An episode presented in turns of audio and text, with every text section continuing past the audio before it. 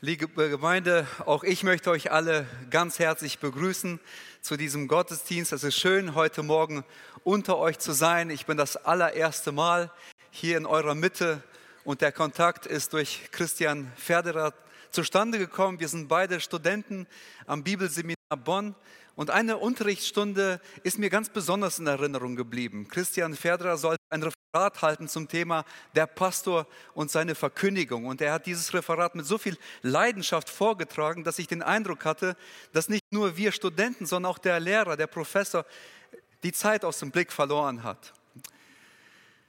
Wunderbar. Und was für ein großer Segen ist das für eure Missionare, für eure Bibelschüler, dass äh, ihr ein Missionsteam habt, das dafür sorgt, dass eine Verbindung ist, dass ein Austausch ist zwischen den Bibelschülern und Missionaren und der Gemeinde. Wir waren selber fünf Jahre in Israel, ähm, haben dort Gemeindegründungsarbeit gemacht in der Negev-Wüste. Und äh, wir haben das so geschätzt, eine Gemeinde hinter uns zu haben, die für uns betet, die ja, uns unterstützt Ich habe einen Bibeltext mitgebracht aus Johannes Kapitel 5, die Verse 1 bis 16. Und ich würde gerne mit euch diesen Abschnitt lesen aus Johannes Kapitel 5, die Verse 1 bis 16. Danach war ein Fest der Juden und Jesus zog hinauf nach Jerusalem. Es ist aber in Jerusalem beim Schaftor ein Teich, der auf Hebräisch Bethesda heißt und der fünf Säulenhallen hat. In diesen lag eine große Menge von Kranken, Blinden, Lahmen und Abgezehrten, welche auf die Bewegung des Wassers warteten. Denn ein Engel stieg zu gewissen Zeiten den Teich hinab und bewegte das Wasser. Wer nun nach der Bewegung des Wassers zuerst hineinstieg, der wurde gesund, mit welcher Krankheit er auch geplagt war. Es war aber ein Mensch dort, der 38 Jahre in der Krankheit zugebracht hatte. Als Jesus diesen da liegen sah und erfuhr, dass er schon so lange Zeit in diesem Zustand war, spricht er zu ihm, willst du gesund werden? Der Kranke antwortete ihm, Herr, ich habe keinen Menschen, der mich in den Wasser, in den Teich bringt, wenn das Wasser bewegt wird. Während ich aber selbst gehe, steigt ein anderer vor mir hinab. Jesus spricht zu ihm, steh auf, nimm deine Liegematte und geh umher. Und zugleich wurde der Mensch gesund, hob seine Liegematte auf und ging umher. Es war aber Sabbat an jenem Tag. Nun sprachen die Juden zu dem Gehalten, es ist Sabbat, es ist dir nicht erlaubt, die Liegematte zu tragen. Er antwortete ihnen, der mich gesund machte, der sprach zu mir, nimm deine Liegematte und geh umher. Da fragten sie ihn, wer ist der Mensch, der zu dir gesagt hat, nimm deine Liegematte und geh umher? Aber der Gehalte wusste nicht, wer es war, denn Jesus war weggegangen, weil so viel Volk an dem Ort war. Danach findet ihn Jesus im Tempel und spricht zu ihm, siehe, Du bist gesund geworden, sündige hinfort nicht mehr, damit dir nicht etwas Schlimmeres widerfährt. Da ging der Mensch hin und verkündete den Juden, dass es Jesus war, der ihn gesund gemacht hatte. Und deshalb verfolgten die Juden Jesus und suchten ihn zu töten, weil er dies am Sabbat getan hatte. Bereits zu Zeiten Jesu gab es in Jerusalem nördlich vom Tempelbezirk eine Zisterne, einen Teich, den man Bethesda nannte. Viele Jahre später wurde dieser Ort tatsächlich ausgegraben. Also jeder von euch, der schon mal in Israel gewesen war, weiß, man kann diesen Ort auch heute besichtigen. Es handelt sich um die größte Ausgrabung in den letzten Jahren. Und ähm, diesen Teich, diese Zisterne nannte man Bethesda. Denn diesem Teich wurden heilende Kräfte zugesprochen. Und vielleicht ist das der Grund, warum man diesen Teich so nannte, weil Bethesda ist ein hebräisches Wort und bedeutet Haus der Barmherzigkeit. Und vielleicht ist dem einen oder anderen beim Lesen des Textes aufgefallen, dass ähm, ich den Vers 4 gelesen habe. In einigen Übersetzungen wird er nicht zu finden sein. Also wer zum Beispiel von euch die Elberfelder Übersetzung hat, wird diese Stelle nur in der Fußnote finden und in den neueren Übersetzungen ist diese Stelle gar nicht mehr zu finden. Also dieser Vers 4, denn ein Engel stieg zu gewissen Zeiten in den Teich hinab und bewegte das Wasser. Wer nun nach der Bewegung des Wassers zuerst hineinstieg, der wurde gesund, mit welcher Krankheit auch er geplagt wurde. Und der Grund, warum dieser Abschnitt in den meisten Bibelübersetzungen nicht mehr aufgenommen wurde, liegt darin, dass diese Stelle, also dass in den ältesten und den besten Handschriften, griechischen Handschriften im Urtext, diese Stelle nicht zu finden ist. Also man sagt, es wurde später hinzugefügt, um dem Leser verständlich zu machen, warum sich so viele Kranke rund um den Teich Bethesda versammelten. Aber ich möchte heute Morgen hier gar keine große äh, Spekulation oder Diskussion in Gang bringen, ob dieser Text zum Urtext dazugehört oder nicht, ob es ähm, tatsächlich so war, dass ein Engel immer wieder herabkam und das Wasser in Bewegung setzte, oder ob es eher eine Legende war, die sich damals unter den Einheimischen verbreitete, das ist nicht das Entscheidende. Entscheidend ist, dass Jesus zu diesem Tempel kam. Und Jesus wusste ganz genau, was ihn dort am Teich von Bethesda erwarten würde. Viele kranke Menschen, die auf ein Wunder gehofft haben. Und unter diesen Kranken war eben auch ein Mann, der sage und schreibe 38 Jahre lang krank war, in diesem Zustand war. Und Jesus findet diesen Mann und wir erfahren nicht viel von diesem Mann. Wir wissen nicht, wie alt er gewesen ist. Wir wissen nicht, wie er hieß. Es wird nichts über den Hintergrund dieses Mannes gesagt. Es wird lediglich gesagt, wie lange er in diesem kranken Zustand war, nämlich 38 Jahre, eine sehr lange Zeit. Und Jesus findet diesen Mann dort am Teich und stellt ihm die Frage, willst du gesund werden? Eine merkwürdige Antwort, nicht wahr? Frage, nicht wahr? Denn was waren das für Menschen, die sich dort am Teich versammelt haben? Menschen, die krank waren, die gelähmt waren, die blind waren, die auf ein Wunder gehofft haben. Natürlich wollten sie gesund werden. Oder etwa nicht? Willst du gesund werden? Schaut, Jesus ist der besten Menschenkenner, den man sich überhaupt vorstellen kann. Und Jesus wusste, wenn ein Mensch viele Jahre in diesem Zustand ist, dann kann er mehr verlieren als nur seine Gesundheit. Mit der Zeit kann er seine Hoffnung verlieren. Mit der Zeit kann er den Glauben auf Besserung verlieren. Er kann mit der Zeit das Verlangen, die Bereitschaft, die Motivation verlieren, überhaupt irgendetwas gegen diese Krankheit zu unternehmen. Von daher war diese Frage berechtigt, willst du gesund werden? Jesus wusste, wenn ein Mensch so viele Jahre krank ist, dann hat es nicht nur Auswirkungen auf den Leib, sondern es hat auch Auswirkungen auf den Geist. Denn wenn ein Mensch sich sehr lange in dem kranken Zustand befindet, dann kann es ihn zur Verzweiflung führen. Dann stellt er sich die Frage, gibt es hier überhaupt noch Veränderung? Die Gefahr ist da, dass man sich mit der Krankheit arrangiert, dass man sich mit der Krankheit abfindet, ja, dass man sich sogar mit der Krankheit identifiziert. Und das kann sogar so weit gehen, dass man es sich sogar in der Krankheit bequem einrichtet. Ich weiß, das hört sich seltsam an. Ja, wie kann ein Mensch sich mit seiner Krankheit so sehr identifizieren, dass er sich an diesen Zustand gewöhnt und es sich sogar gut einrichtet in der Krankheit?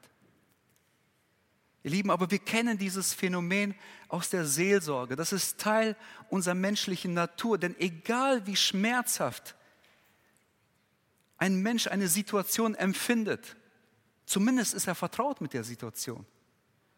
Egal wie unangenehm, egal wie schmerzhaft, egal wie qualvoll eine Situation, ein Zustand sein kann, die Angst vor Veränderung, die Ungewissheit vor der Zukunft kann größer sein als die Bereitschaft, den schmerzhaften Zustand verlassen zu wollen. Und je länger ein Mensch sich in so einem Zustand befindet, desto schwerer wird es, Veränderung zuzulassen, weil man sich an diesen Zustand bereits gewöhnt hat.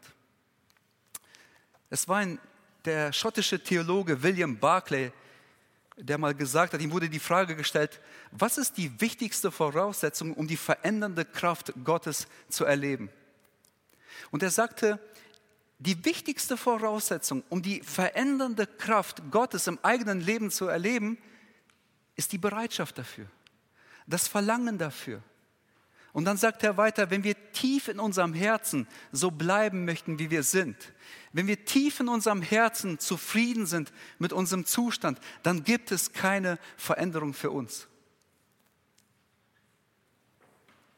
Und dann wird es deutlich, warum Jesus diese Frage stellt, Willst du gesund werden? Hast du überhaupt noch den Glauben, dass irgendetwas ver verändert werden kann?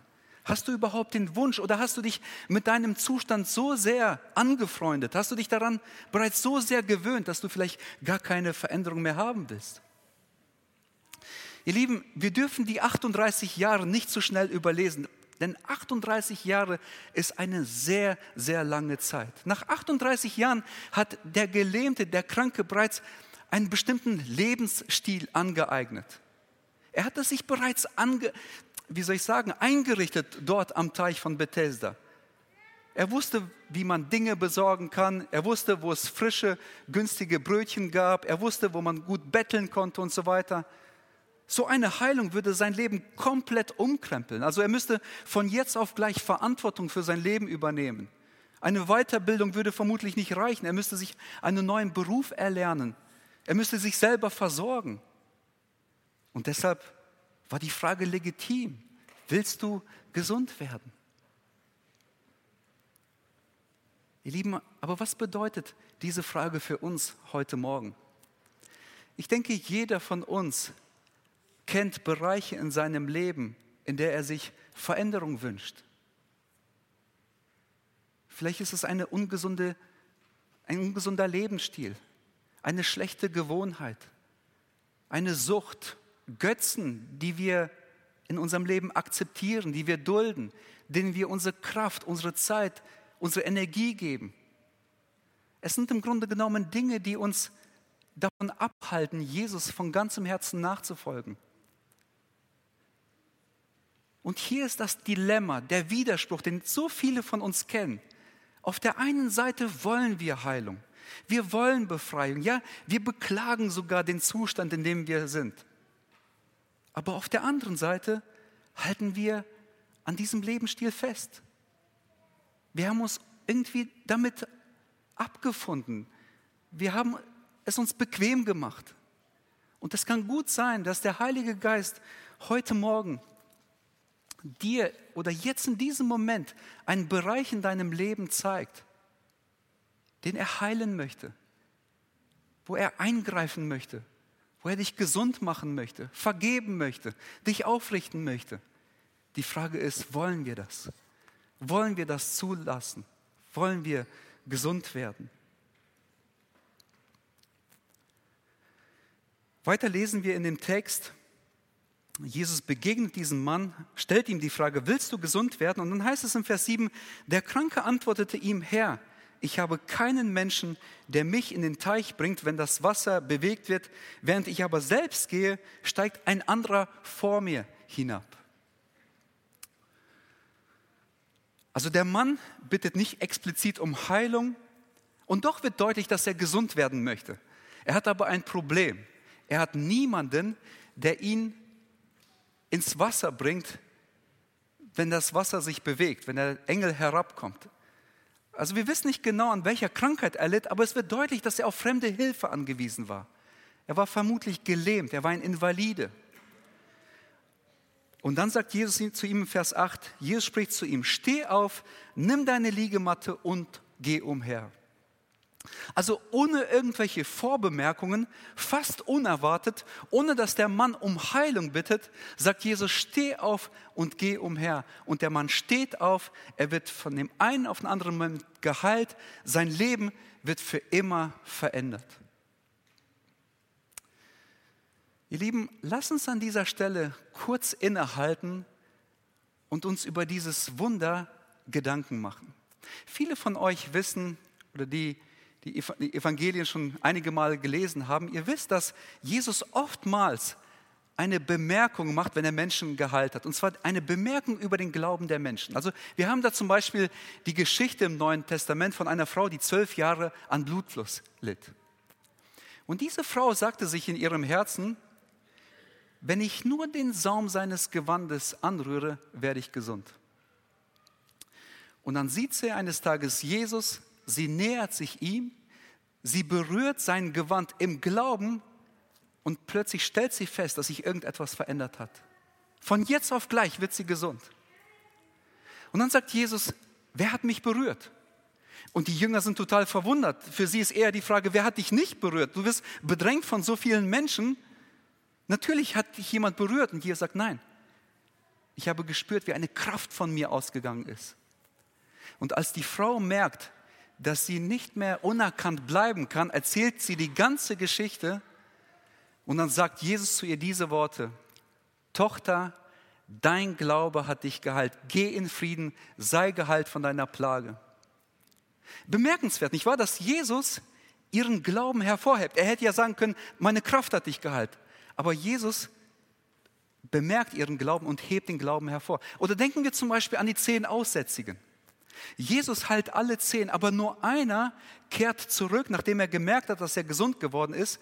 Er fällt Jesus auf die Füße, preist Gott mit lauter Stimme und dann sagt Jesus zu ihm, dein Glaube hat dich geheilt. Und dann kommen wir zu Johannes 5. Wir lesen von diesem Wunder und wir haben hier überhaupt keinen Hinweis auf den Glauben dieses Mannes. Jesus sagt nichts über den Glauben des Gelähmten. Er spielt sowieso nur eine sehr passive Rolle in unserem Abschnitt. Vielleicht ist euch das aufgefallen. Jesus kam nach Jerusalem. Jesus ging zum Teich Bethesda. Jesus fand diesen Mann am Teich. Jesus stellte ihm die Frage, willst du gesund werden? Jesus heilt ihn. Und dann verschwindet Jesus auch schon wieder in der Volksmenge und dann wird ihm die Frage gestellt, wer hat dir gesagt, dass du deine Matte nehmen sollst und umherlaufen sollst? Und wisst ihr, was er sagt? Wer hat das noch in Erinnerung? Ich weiß es nicht. Ist das nicht unglaublich, dass der Mann gesund wird und er weiß noch nicht mal, wer ihn da gesund gemacht hat? Ihr Lieben, wir lesen diese Wunder äh, im Neuen Testament vor allem die Wunder, wo Jesus den Glauben der Menschen betont und sagt, dein Glaube hat dich gerettet, dein Glaube hat dich geheilt. Und, und dann denken wir manchmal, okay, so langsam fange ich an zu begreifen, was es geht. Der Glaube ist wichtig, der Glaube ist entscheidend. Das heißt, wenn ich will, dass Gott eingreift, dass Gott heilt, dass Gott befreit, dann muss ich glauben. Ich muss glauben, glauben, glauben. Und kaum habe ich mir so eine Theologie zusammengebastelt, so eine Lehre zusammengestellt, komme ich zu Johannes 5 und dann wird meine Theologie auf einmal über den Haufen geworfen. Weil ich hier von einem Mann lese, der geheilt wird, ohne dass er oder auch nur irgendjemand dort Glauben zum Ausdruck bringt. Oder denken wir zum Beispiel an den besessenen Gerasener.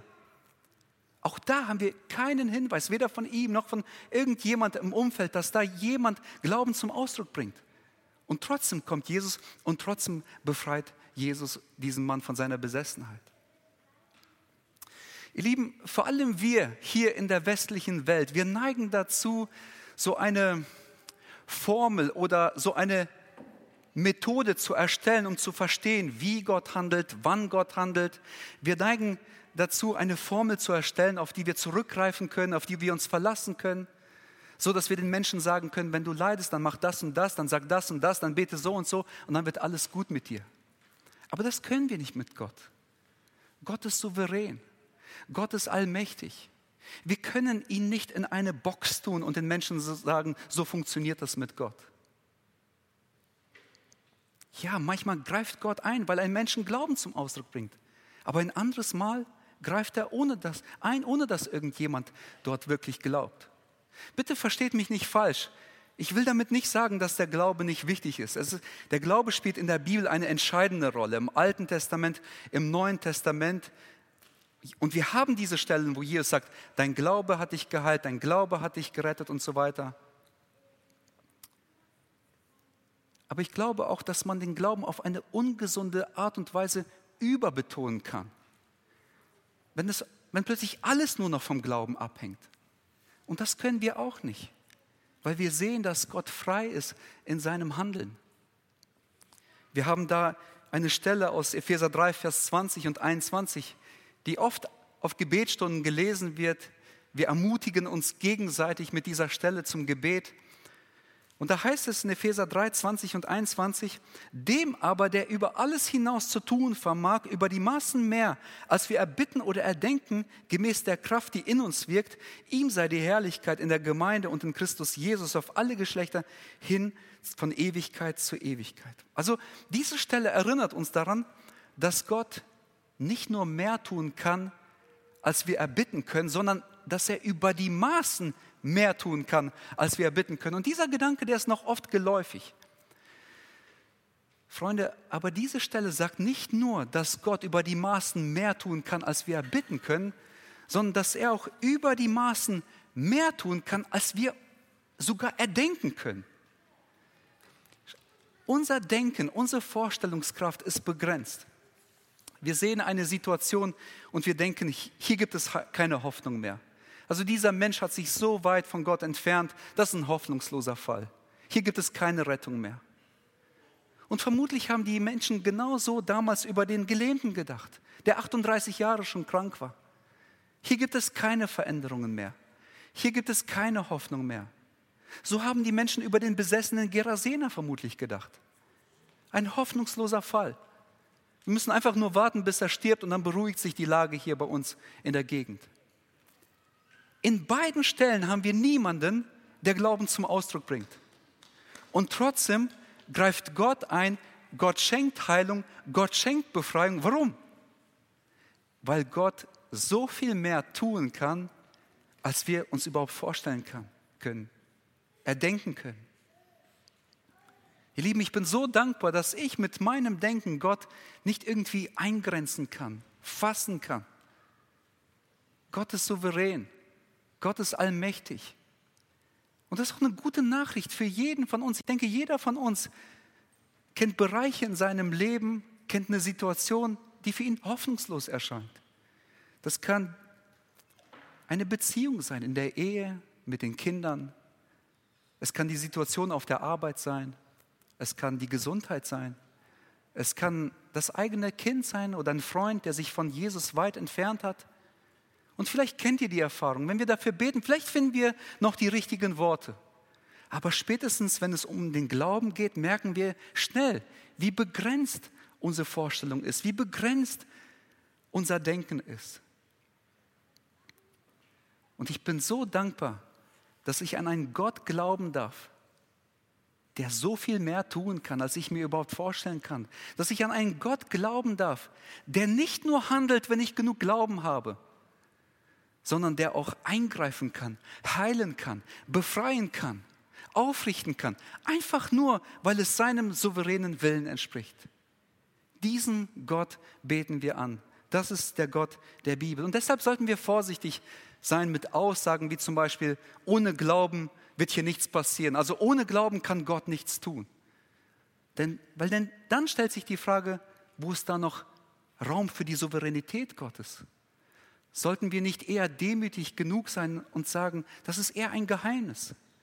Ja, Gott heilt manchmal oder greift ein, weil Menschen Glauben zum Ausdruck bringen und manchmal tut er das, ohne dass überhaupt irgendjemand glaubt.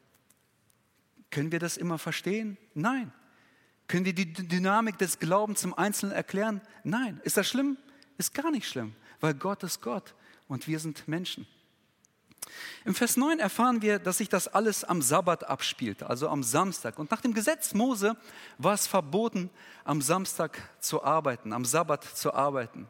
Und deshalb kommen die religiösen Juden und sagen, es ist dir verboten, eine Matte am Sabbat zu tragen. Der Punkt war jedoch der, es war nach den rabbinischen Interpretationen des Gesetzes verboten, eine Liegematte am Sabbat zu tragen, aber es war nicht nach dem Gesetz Mose verboten. Nach dem Gesetz Mose war lediglich das Verrichten von körperlicher Arbeit, also von Arbeit verboten, wenn man zum Beispiel schwere Lasten umhergetragen hat. Aber das Tragen einer Liegematte war nicht das Problem. Aber die religiösen Führer, die haben mit ihren Interpretationen des Gesetzes hunderte von oder tausende von Regeln und Verboten aufgestellt, die mit dem Gesetz Mose überhaupt nichts mehr zu tun hatten. Und das ist, woran man Gesetzlichkeit auch erkennt. Gesetzlichkeit geht oft einher mit einer gewissen Obsession, mit einer gewissen Besessenheit. Gesetzliche Menschen neigen dazu, sich in eine bestimmte Sache so sehr zu vertiefen, dass sie von ihr völlig eingenommen werden, völlig in Anspruch genommen werden so dass sie den Blick für das verlieren, was wirklich wichtig ist, worauf es ankommt, so dass sie den Blick für das große Gesamte verlieren. Und dann wird in den Versen 10 bis 12 das Gespräch zwischen den religiösen Juden und den Gelähmten beschrieben. Da heißt es, nun sprachen die Juden zu dem Gehalten, es ist Sabbat, es ist dir nicht erlaubt, die Liegematte zu tragen. Er antwortete ihnen, der mich gesund machte, der sprach zu mir, nimm deine Liegematte und geh umher. Ein bemerkenswertes Gespräch. Es ist ja wirklich unglaublich, was hier passiert ist. Ein Mann, der 38 Jahre lang krank war, wird geheilt. Von einem Moment auf den anderen ist er nicht nur in der Lage, sich selbst aufzurichten, sondern auch seine eigene Matte zu nehmen und umherzulaufen. Also was für eine klare, offensichtliche Demonstration der Kraft Gottes vor ihren Augen. Aber das Einzige, was sie interessiert ist, wer hat dir gesagt, dass du deine Matte, deine Liegematte am Sabbat tragen sollst? Sie sagen nicht, Moment mal, du bist krank gewesen und bist jetzt geheilt worden? Also was hattest du, Fieber oder was? Moment, du, also du bist gelähmt gewesen. Und das 38 Jahre. Und jetzt kannst du so umherlaufen. Also du, du konntest dich quasi selbst aufrichten und nicht nur das, du kannst deine Matte umhertragen. Wer hat dich geheilt? Wer ist diese Person? Wir müssen sie treffen, wir müssen sie sehen, wir müssen sie. Offensichtlich ist die, offensichtlich, offensichtlich ist die Kraft Gottes wirksam hier unter uns. Aber das interessiert sie nicht.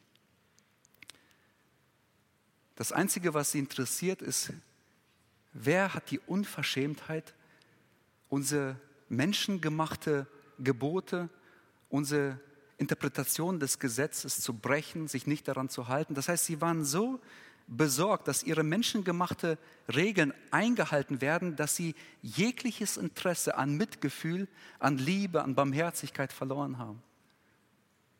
Ihr Lieben, und das ist auch, was Gesetzlichkeit mit uns machen kann. Wir Menschen, wir können so sehr mit den Buchstaben des Gesetzes beschäftigt sein, eingenommen sein und so sehr damit vertiefen, dass wir den Blick, dass wir jegliches Mitgefühl, jegliche Liebe, Barmherzigkeit für die Menschen, für die um uns herum verlieren können. Es gibt Menschen, die haben ein Ziel im Leben und das heißt, alle Regeln zu befolgen. Das ist das, was sie antreibt, das ist das, was sie motiviert.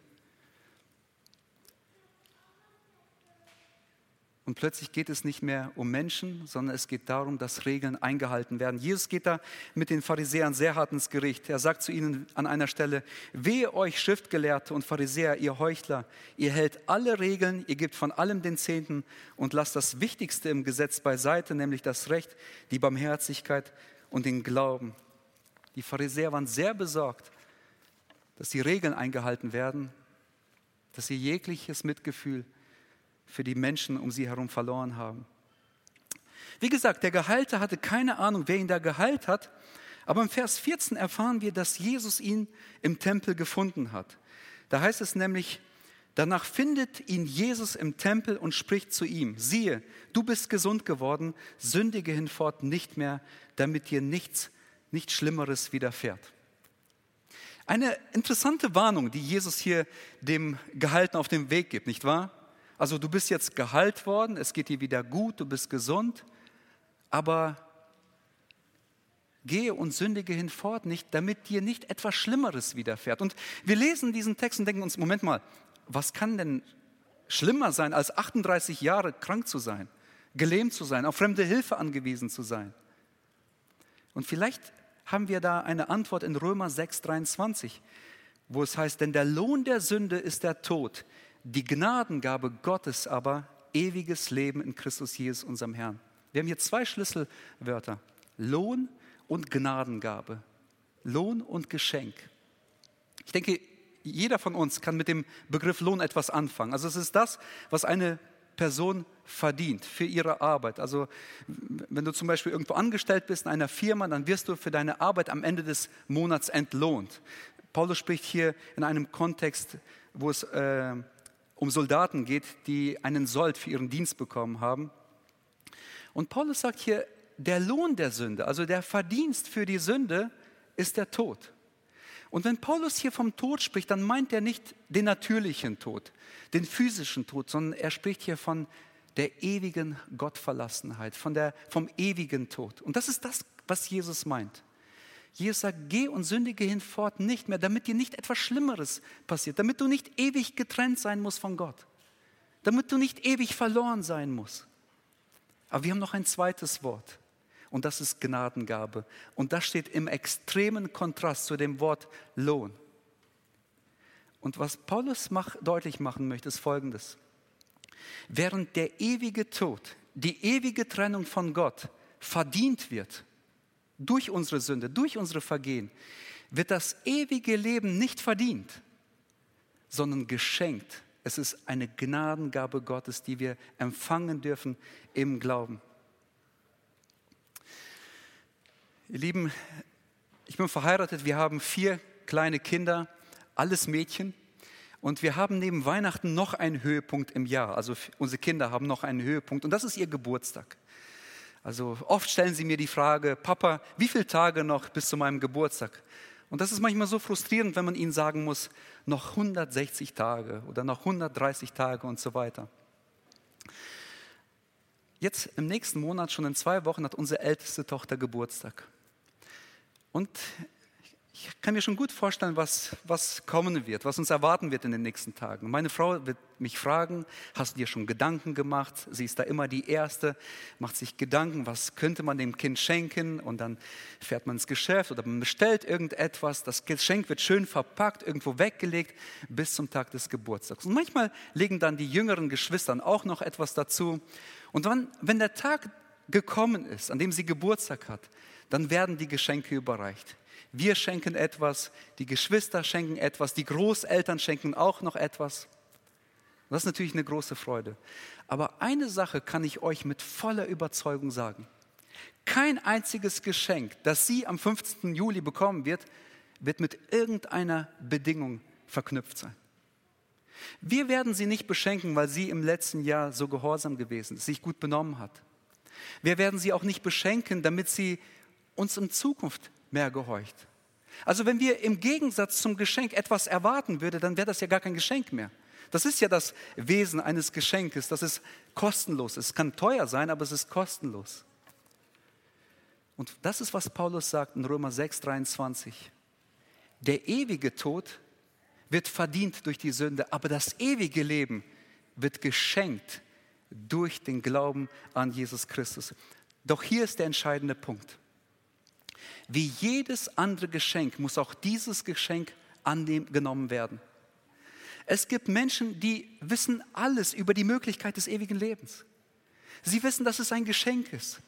Sie wissen, dass, es, dass man es durch den Glauben an Jesus Christus annehmen kann.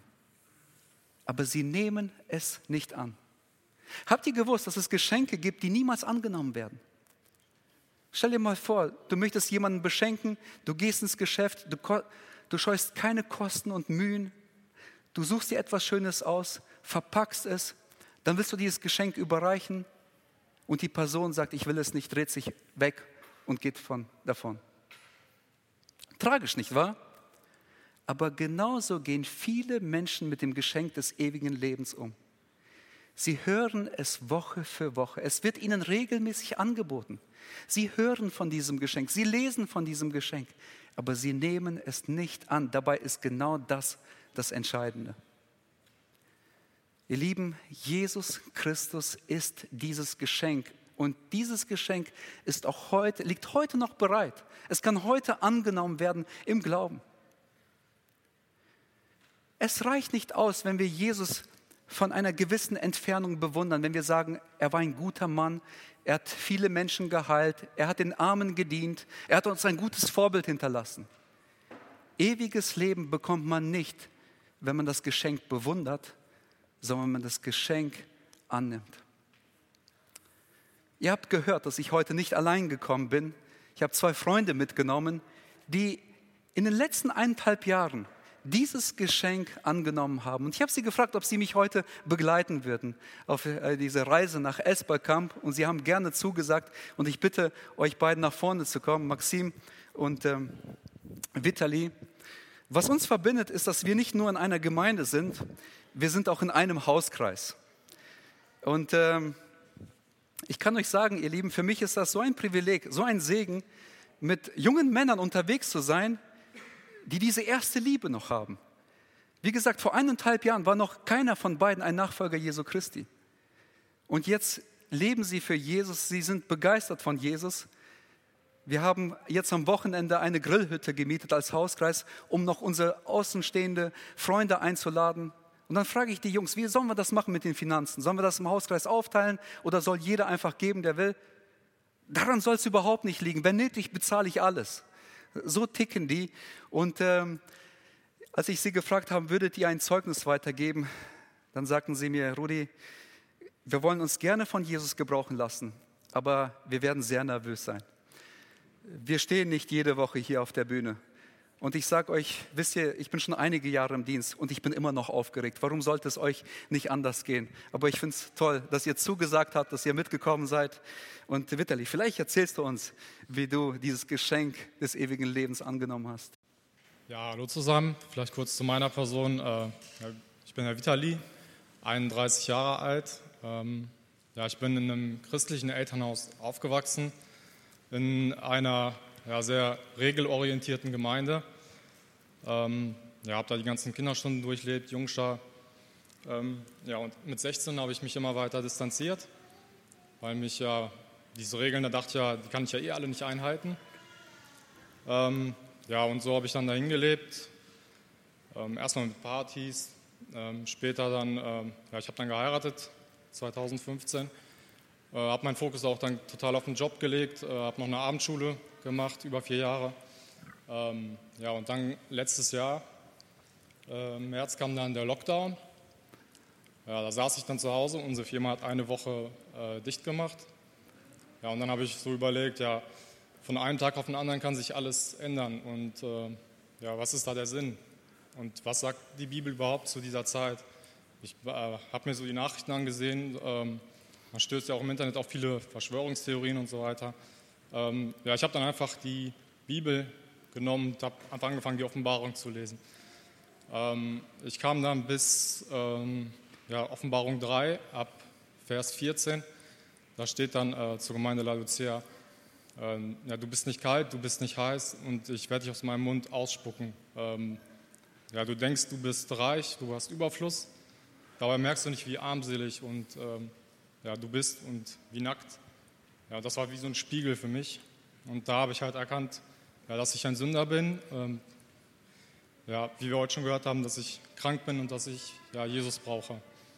Ja, den durfte ich annehmen, habe Buße getan und bin froh, dass ich jetzt anderthalb Jahre ja, zur Gemeinde Christi gehören darf und den Weg mit ihm gehen darf.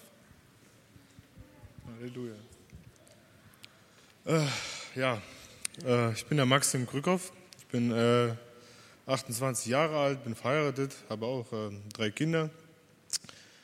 Ich bin äh, mit Vitali auch in derselben Gemeinde groß geworden.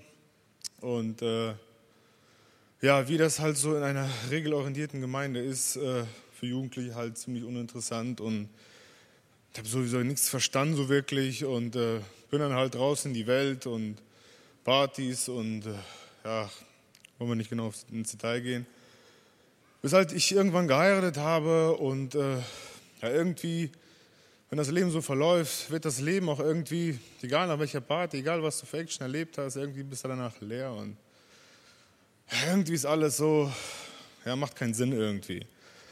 Und dann, wenn das Leben so, ja, meinem Bruder viel diskutiert und mein Bruder auch wiedergeborener Christ und er hat gesagt, äh, Maxim, äh, entweder ganz oder gar nicht. Jesus braucht keinen Mensch, der von sich so viel hält und so ein, super Typ ist, sondern er braucht einen Menschen, der kaputt ist, der aufgibt. So einen braucht Jesus. Und ich war noch viel zu stolz und habe aber gemerkt, wie Jesus in meinem Leben halt, ähm, der mich auf die Knie zwingt. Arbeit, äh, auf der Arbeit läuft schlecht, Ehe läuft schlecht und einfach alles, ihr wisst ja, wie das manchmal ist, läuft alles bergab und man weiß nicht warum. In diesem Moment habe ich dann angefangen, habe äh, hab ich angefangen, Jesus zu suchen. Ja, um, äh, was ist hier los eigentlich? Und äh, ja, und wie das halt bei mir, äh, ja, der problematisch war, ich wusste nicht, äh, es gibt so viele verschiedene Gemeinderichtungen, von streng bis locker und alles Mögliche, und ich wusste nicht, was ist die Wahrheit? Und ich war so verwirrt und mein Vater hat das zum Glück erkannt und er hat mir gesagt, Maxim, weißt du was, hör nicht auf mich, hör nicht auf den Gemeindeleiter, hör auf niemanden. Nimm die Bibel, geh nach Hause, Bete jeden Tag, lies die Bibel und Jesus wird dich selber offenbaren. Ja, und zum Glück kam dieser Moment und äh, eines Tages nach der Arbeit bin ich nach Hause gefahren und ich habe einfach am Straßenrand angehalten und habe gesagt, einfach, weißt du was, Jesus, ich habe keine Lust mehr, mein Leben gehört jetzt ab jetzt dir, du darfst übernehmen, du darfst mitmachen, was du willst, ich gebe, ich resigniere, hier, bitteschön. Und Das Geniale ist, Jesus hat mich angenommen, der hat mir meine Schuld vergeben. Hammer. Und das Interessante ist noch,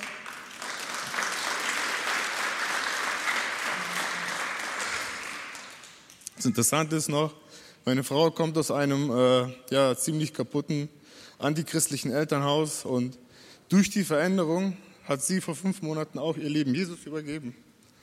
Und wir durften uns vor ein paar Wochen beide taufen lassen. Hammer.